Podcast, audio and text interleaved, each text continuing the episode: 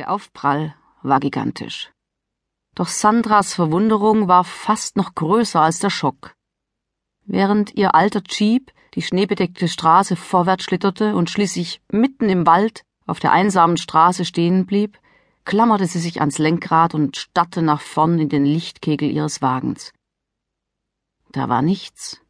Sie konnte nichts sehen. Worauf um Himmels willen war sie geprallt? Sie wollte gerade den Sicherheitsgurt lösen, um auszusteigen und nachzuschauen, als sie in ihrer Bewegung erstarrte. Das, was sie da durch die Beifahrerscheibe anschaute, war kein einheimisches Tier. Sandra starrte in große, dunkle Augen, und obwohl es draußen stockdunkel war, glaubte sie, ein großes Schaufelgeweih zu erkennen. Ein Elch? Mitten im Schwarzwald? Wo sollte hier ein Elch herkommen? Und was, wenn das Tier verletzt war? Sandra zögerte und schaute nach ihrem Handy. Vielleicht sollte sie besser gleich Hilfe rufen, aber was würde sie sagen? Das machte keinen Sinn. Sandra gottete sich entschlossen los. Sie war 34 Jahre alt, Mutter von zwei Kindern, Ehefrau eines Automechanikers und von zupackendem Wesen. Sie würde jetzt nicht hier auf ihrem zerschlissenen Autositz warten, dass etwas passieren möge. Es war der 23. Dezember und sie hatte die letzten Weihnachtseinkäufe hinten im Wagen. Bis auf die Gans, die mit ihresgleichen noch die letzten Körnlein im Garten der Nachbarin pickte, hatte sie alle Vorbereitungen abgeschlossen. Sandra schaute nochmal zum Fenster, doch sie sah dort nur noch ihr eigenes Spiegelbild. Sie öffnete die Tür und konnte den Gedanken, der ihr spontan durch den Kopf fuhr, nicht unterdrücken. Wenn sie einen Elch angefahren und tödlich verletzt hatte, gäbe das den Weihnachtsbraten für die ganze Nachbarschaft. Die Gans würde sich freuen. Der Motor lief noch und die Scheinwerfer erhellten die Straße vor ihr. Der Aufprall hatte sich offensichtlich heftiger angefühlt, als er tatsächlich gewesen war.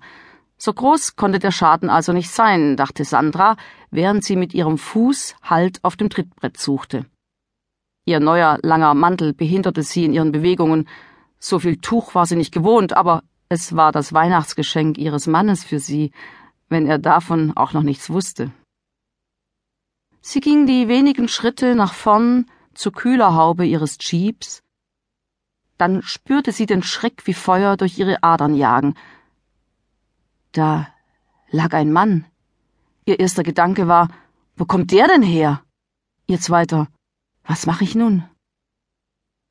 Sandra bückte sich. Ganz in Rot gekleidet lag er halb unter ihrem Wagen und offensichtlich war er nicht mehr der Jüngste, denn der Bart, den er trug, war schon ganz weiß. Um Gottes Willen, entfuhr Sandra, sind Sie verletzt? Sie kniete sich neben ihn und versuchte etwas zu erkennen, aber der Mann lag im Schatten der Stoßstange und sie war sich nicht einmal sicher, ob er überhaupt noch lebte. Was laufen Sie auch nachts so unbeleuchtet durch die Gegend? warf sie ihm hilflos vor. Jedes Kind hat Leuchtstreifen an seiner Kleidung und, und Sie? Nicht. Sandra fasste nach seiner Hand. Was sollte sie tun, wenn er wirklich tot war? Sie versuchte seinen Puls zu ertasten, aber er hatte dicke Handschuhe an. Sie zerrte daran, um an sein Handgelenk zu kommen. Und so albern. Sie sehen aus wie ein Nikolaus. Aber der hat ab dem 6. Dezember ausgedient. Haben Sie sich im Datum geirrt? Und wo wollen Sie überhaupt hin? Es war, als müsste sie sich selbst Mut zusprechen. Da hinten kommt nur noch unser Weiler und dann kilometerweit nichts und wir brauchen ganz bestimmt keinen Nikolaus. Aber vielleicht einen Weihnachtsmann? Tönte eine dunkle Stimme unter dem Wagen und Sandra sprang vor Schreck auf, wobei sie auf ihren Mantel trat und rücklings auf den Po fiel. Da blieb sie sitzen und versuchte, gegen das grelle Scheinwerferlicht ihres Wagens etwas zu erkennen. Vergebens. Was? fragte sie schließlich. Ist ja auch egal, Hauptsache sie leben. Sie kroch auf allen Vieren zu dem Mann unter ihren Wagen und streckte ihm die Hand entgegen.